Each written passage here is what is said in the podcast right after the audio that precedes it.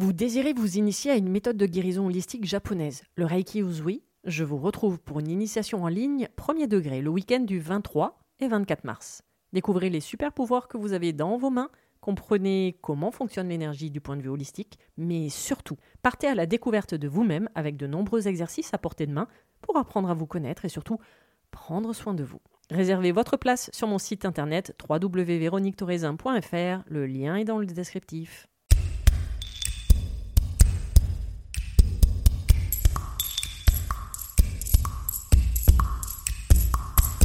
Bienvenue sur le podcast Mise en lumière holistique. Ce podcast a pour but de rendre accessible et surtout compréhensible le développement personnel, l'univers de l'énergétique et la spiritualité.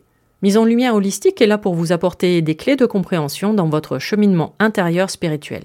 Des clés pour avancer, comprendre et œuvrer sur vous-même. Je suis Véronique Thorezin, coach, mentor et thérapeute holistique antique. Et c'est la maladie, une sclérose en plaques, maladie neurologique dont je suis atteinte depuis plus de 15 ans, qui m'a permis de découvrir et plonger dans le monde énergétique il y a plus de 10 ans maintenant.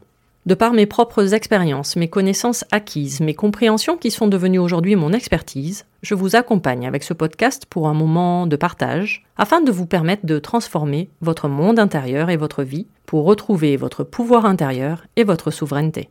Chaque semaine, seul ou avec des intervenants, j'aborderai de nombreux aspects de l'univers énergétique, tels le lâcher-prise, la confiance en soi, les différents plans de conscience, la médecine traditionnelle chinoise, ainsi que bien d'autres pratiques de la spiritualité. Et surtout, une notion chère à mon cœur, l'ancrage, la clé de votre être. Je vous souhaite la bienvenue pour ce moment d'écoute. Vous êtes un corps, une âme et un esprit.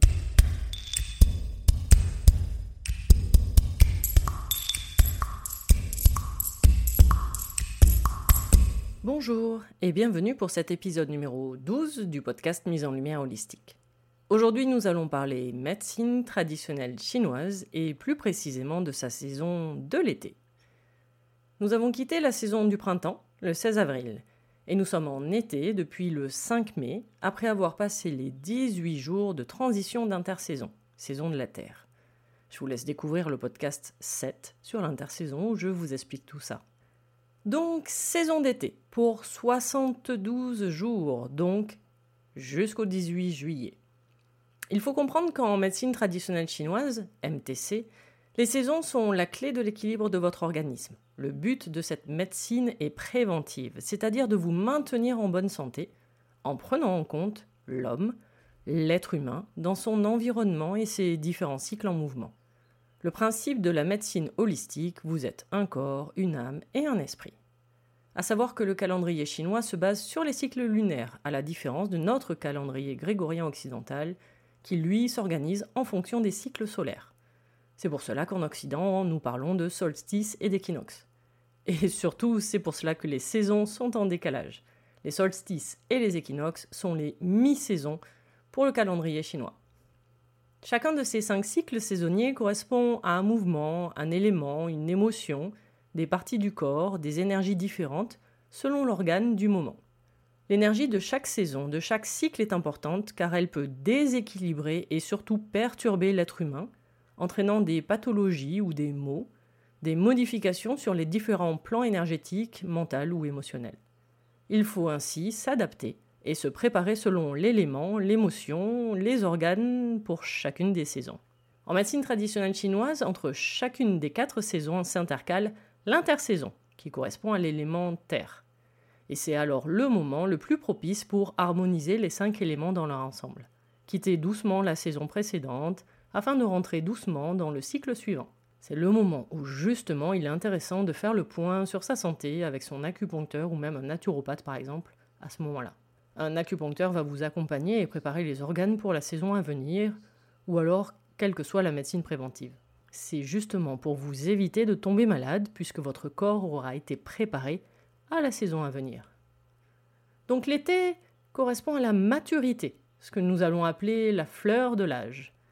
C'est le moment de l'extériorisation, de l'expérience. L'été est donc de nature yang. Sa croissance, c'est la maturité, l'extériorisation, d'aller vers le haut, poussé par le mouvement de son élément, qui est le feu. Son métal, c'est le fer. Son fruit, c'est l'abricot. Sa saveur, l'amertume. Sa direction, c'est le sud. sa planète c'est Mars. Son climat c'est la chaleur, qui va entraîner la sueur ou la transpiration qui correspond à l'excrétion de la saveur d'été. Son odeur, bah, c'est le brûlé, puisque son élément, c'est le feu. Sa couleur, c'est le rouge, bah, toujours lié au feu. Certains docteurs d'ailleurs même peuvent préconiser de porter du rouge en cas de fièvre pour faire sortir la chaleur interne vers l'extérieur. De toute façon, toutes les maladies, telles la rubéole, des zonas, la rougeole, tout ce qui ressemble à une inflammation même cutanée, rentre dans les maladies dites de chaleur dues au feu en médecine traditionnelle chinoise. Son sens, à la saison d'été, c'est le goût. Son bruit, c'est le cri, qui va avec son émotion, la joie. Ces tissus sont les vaisseaux sanguins, les artères et les veines, c'est pour cela que l'été, sous l'effet de la chaleur, vous pouvez avoir le visage rouge, les jambes lourdes ou même les veines dilatées. Mais tout ça, je vous en parle un peu plus loin dans le podcast. Maintenant, intéressons-nous aux organes. Les organes liés à la saison d'été sont le cœur et l'intestin grêle. Le cœur, c'est l'empereur, l'empereur de tout l'organisme. Il est de nature yang. C'est lui qui gouverne l'esprit, appelé le chêne, S-H-E-N, et c'est pour cela qu'il est l'empereur il va ainsi gouverner tous les autres organes. Mais, en même temps, il a ses propres fonctions. Par exemple, le cœur gouverne le sang. Alors le sang, évidemment, est vital pour que le cœur soit en bonne santé, car c'est lui qui assure l'élaboration et l'approvisionnement en sang de tout l'organisme. En fait, c'est au niveau du cœur que le chi, l'énergie des aliments, va se transformer en sang. Je ne parle pas physiologiquement, mais énergétiquement évidemment. Une mauvaise circulation du sang, suite à un déséquilibre de l'énergie du cœur, peut provoquer par exemple les mains froides. Il faut comprendre que le cœur et le sang sont étroitement liés dans la constitution d'une personne. Plus l'énergie du cœur est forte, plus la personne sera forte et vigoureuse, car la circulation du sang sera bonne. Le cœur gouverne également les vaisseaux. Comme le cœur gouverne le sang, il gouverne donc les vaisseaux sanguins, qui sont dépendants de l'énergie du cœur et du sang. Le cœur va donc gérer la conduction nerveuse intracardiaque pour l'énergie et les artères coronaires pour le sang, et ainsi effectuer correctement son travail de pompe. Au niveau de la circulation artérielle, l'énergie du cœur, aidée par une énergie résidant dans la poitrine, qu'on appelle zong qi, active la contraction des ventricules et fait circuler le sang dans les artères. Une énergie faible entraîne une mauvaise vascularisation pouvant provoquer les fameux accidents vasculaires cérébraux, les AVC. A l'inverse, un excès d'énergie du cœur provoque des palpitations ou même de l'hypertension. Au niveau de la circulation veineuse, le cœur réceptionne donc le sang provenant du foie. Pour le fonctionnement du foie et la fabrication du sang, je vous laisse écouter le podcast sur la saison du printemps, l'épisode numéro 1. Le cœur se manifeste également au visage et à son teint. Donc, le cœur gouvernant le sang le distribue dans toutes les parties du corps. Et l'énergie du cœur étant montante, comme peut faire référence la chaleur du feu qui se dirige vers le haut, l'état de l'énergie du cœur peut donc se refléter dans le teint de votre visage. C'est pour cela que vous rougissez face à une forte émotion. En cas de déséquilibre, par exemple, un teint blanc ou pâle est synonyme que le sang est insuffisant, comme un teint pourpre annonce une stagnation de sang. Un teint trop rouge est signe de feu ou de chaleur. Par contre, un sang abondant et un cœur vigoureux, votre teint sera rose et éclatant, signe de bonne santé en MTC. Le cœur s'ouvre à la langue et dans la bouche. On dit que la langue est le bourgeon du cœur, c'est-à-dire que c'est lui qui détermine sa couleur. surtout la pointe de la langue qui correspond au cœur. C'est lui qui est capable également de percevoir les saveurs. Des ulcérations ou des aftes observées sur la langue sont dues à un déséquilibre de l'énergie du cœur, par exemple. Un feu, une chaleur au niveau du cœur va provoquer un goût amer dans la bouche, principalement ressenti le matin. Et généralement, l'émotion qui se cache derrière va être de la frustration, de la jalousie ou même de la culpabilité. Cela peut nous renvoyer, vous savez, à l'expression être amer. Je vous laisse réfléchir. L'observation de la langue est un moment très important lors de votre séance chez l'acupuncteur. Elle lui donne beaucoup d'informations selon sa couleur, son humidité, sa mobilité. Une langue congestionnée peut être annonciateur d'une future crise cardiaque, par exemple. Ou même des tremblements de la langue peuvent être la manifestation d'un futur AVC. Je vous vois hein, devant votre miroir en train de tirer votre langue et l'observer sous toutes ses faces. Mais c'est un examen vraiment très important et certains acupuncteurs peuvent même vous donner la liste de toutes vos pathologies juste en observant votre langue. L'organe qui accompagne le cœur, puisqu'en médecine traditionnelle chinoise, tous les organes travaillent par paire, c'est ce qu'on appelle organe et entrailles. Du coup, l'entraille travaillant avec le cœur, c'est l'intestin grêle, donc qui est l'entraille complémentaire à l'organe du cœur. Petit rappel, un organe est considéré comme plein et une entraille comme vide en médecine traditionnelle chinoise. Alors effectivement, du point de vue de l'œil occidental, on ne voit pas trop le lien entre le cœur et l'intestin grêle. Mais en fait, le point commun qu'ils ont est l'artère cœliaque, qui part de la horte et qui sert à irriguer toute la zone digestive dont fait partie l'intestin grêle. Une des fonctions de l'intestin grêle, c'est le tri des aliments. Le premier tri énergétique se fait dans l'estomac, organe lié à l'intersaison de la Terre. Puis la partie impure, triée, descend dans l'intestin grêle, qui va effectuer un deuxième tri. La partie impure de ce second tri va partir dans les selles. L'intestin grêle transforme et transmute, car en plus de séparer le pur et l'impur, il va transmuter le pur en acide aminé, en glucides par exemple. La transmutation fait référence au feu, l'élément du cœur et de sa saison d'été. Le cœur a une autre fonction. Il abrite l'esprit. Chaque organe, en médecine traditionnelle chinoise, possède une âme avec ses caractéristiques. L'âme du cœur est donc l'esprit, ou en chinois le shen, S-H-E-N. L'esprit du cœur a beaucoup de fonctions. C'est lui qui va gérer l'activité mentale, de ce que l'on va appeler la cognition, comprenant également les émotions. Il va aussi gérer la conscience, la mémoire, la pensée, ainsi que le sommeil. Si l'énergie du cœur est donc bien équilibrée et le sang abondant, la personne a une vie émotionnelle équilibrée, une conscience claire, une bonne mémoire, une pensée vive et un bon sommeil. Une énergie du cœur déséquilibrée, cela peut entraîner des troubles émotionnels, tels la dépression, également une mauvaise mémoire, des insomnies, de l'anxiété et même des rêves intenses. Dans les cas extrêmes, on peut voir apparaître la folie et même des périodes de coma. L'intuition vient du cœur et de son esprit, le chêne. Vous savez, vous connaissez les expressions avoir un éclair de génie ou même des idées lumineuses. Eh bien, cela fait référence à l'élément feu qui gouverne la saison d'été, et donc en relation directe avec le cœur. Le cœur, en plus d'avoir une âme et un esprit, il a une émotion. Et son émotion, c'est la joie. En fait, le cœur gouverne les émotions, les sept émotions de base qui nous constituent. La joie, la colère, la réflexion, la peur, la panique, le désespoir et la tristesse. Et c'est donc le cœur qui nous donne la capacité d'avoir et de ressentir ces émotions. Si l'énergie du cœur est déséquilibrée, les émotions peuvent être exacerbées, à devenir incontrôlables. La joie est l'émotion du feu, plus précisément. La joie est donc l'émotion constante que tout humain devrait ressentir avec un cœur et une énergie équilibrés. La fameuse joie de vivre. Vous savez, la fameuse euh, vie en rose, ben, c'est la couleur d'une énergie du cœur équilibrée. La joie a comme impact de relâcher le chi, donc l'énergie du cœur, et de favoriser une bonne circulation du sang. Et surtout, surtout, d'apaiser l'esprit et d'apporter une harmonie intérieure. Maintenant, nous allons voir les déséquilibres énergétiques du cœur.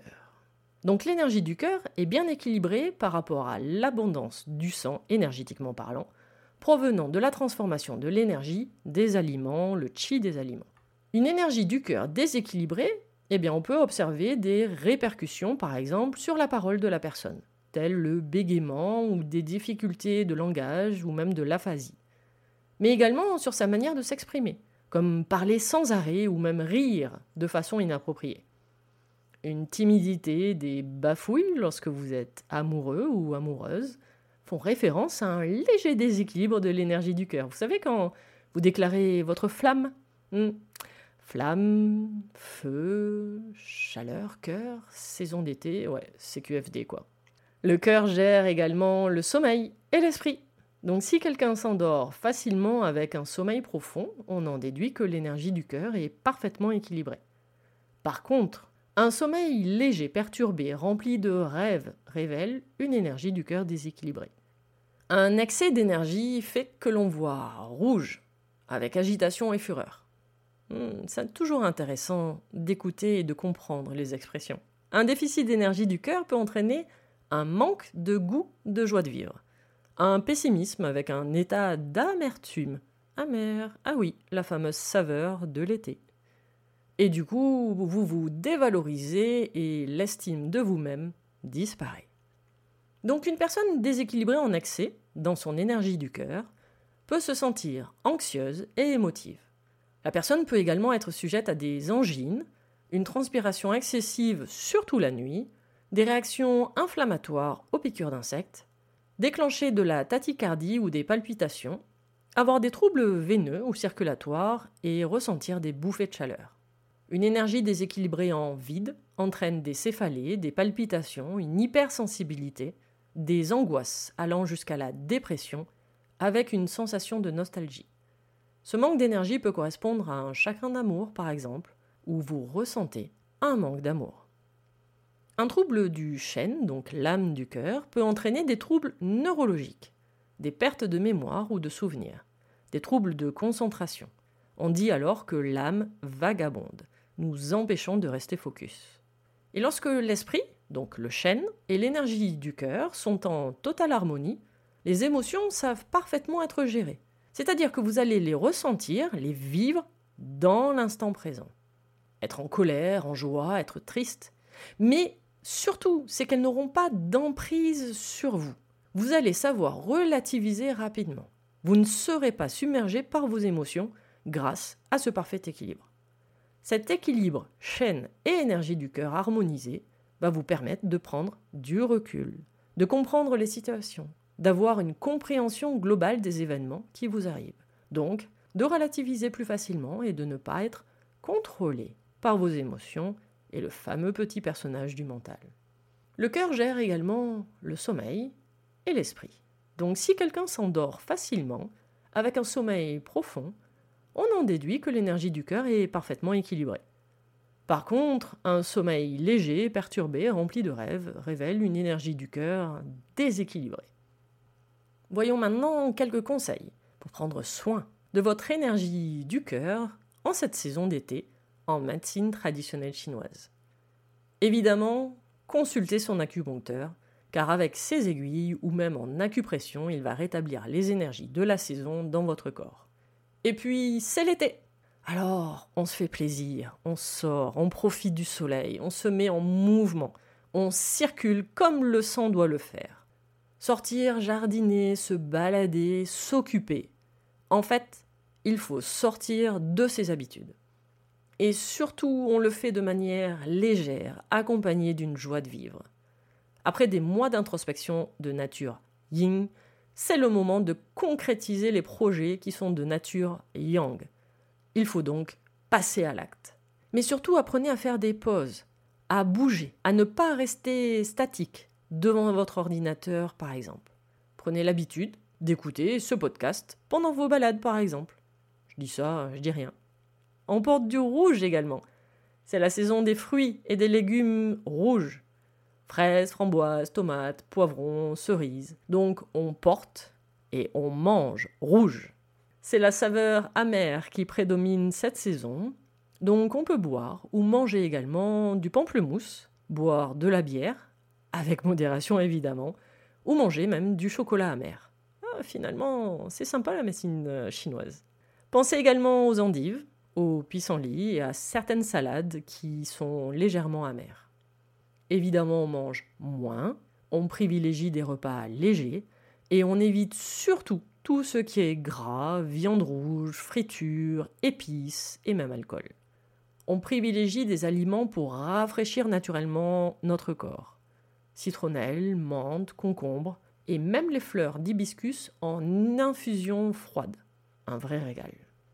Évitez la climatisation, du moins à outrance. En fait, habituez votre corps à la chaleur, car c'est le moment où il doit recharger ses batteries, faire le plein de lumière. Et évitez également toutes les activités violentes ou extrêmes. Petit rappel, on est dans la saison du cœur. On s'éloigne de toute source de stress, de charge mentale, de fatigue, de nervosité. Bon, j'ai presque envie de dire qu'il faudrait le faire constamment, mais bon, au moins déjà dans la saison d'été. L'été va se terminer le 18 juillet, pour enchaîner ensuite sur 18 jours d'intersaison, donc du 19 juillet au 6 août, et pour commencer la saison d'automne à partir du 7 août jusqu'au 18 octobre. N'oubliez pas, les saisons dans le calendrier lunaire chinois sont décalées de 90 jours par rapport à notre calendrier solaire grégorien. Cet épisode numéro 12 du podcast Mise en lumière holistique est maintenant terminé. J'espère vous avoir éclairé sur cette saison d'été en médecine traditionnelle chinoise afin que vous la viviez et que vous en profitiez avec joie. Je tenais à vous remercier d'avoir pris le temps de m'écouter. Vous pouvez écouter tous les autres épisodes sur les différentes plateformes d'écoute ainsi que sur ma chaîne YouTube. Retrouvez-moi également sur Instagram et toutes mes prestations coaching, initiation Reiki en ligne ou même les soins audio quantiques sont sur mon site internet www.lesclésdelame.fr. Toutes les références seront mises en commentaire. À vos prochaines écoutes, à nos prochaines aventures, merveilleux moment à vous et à très vite pour un prochain épisode.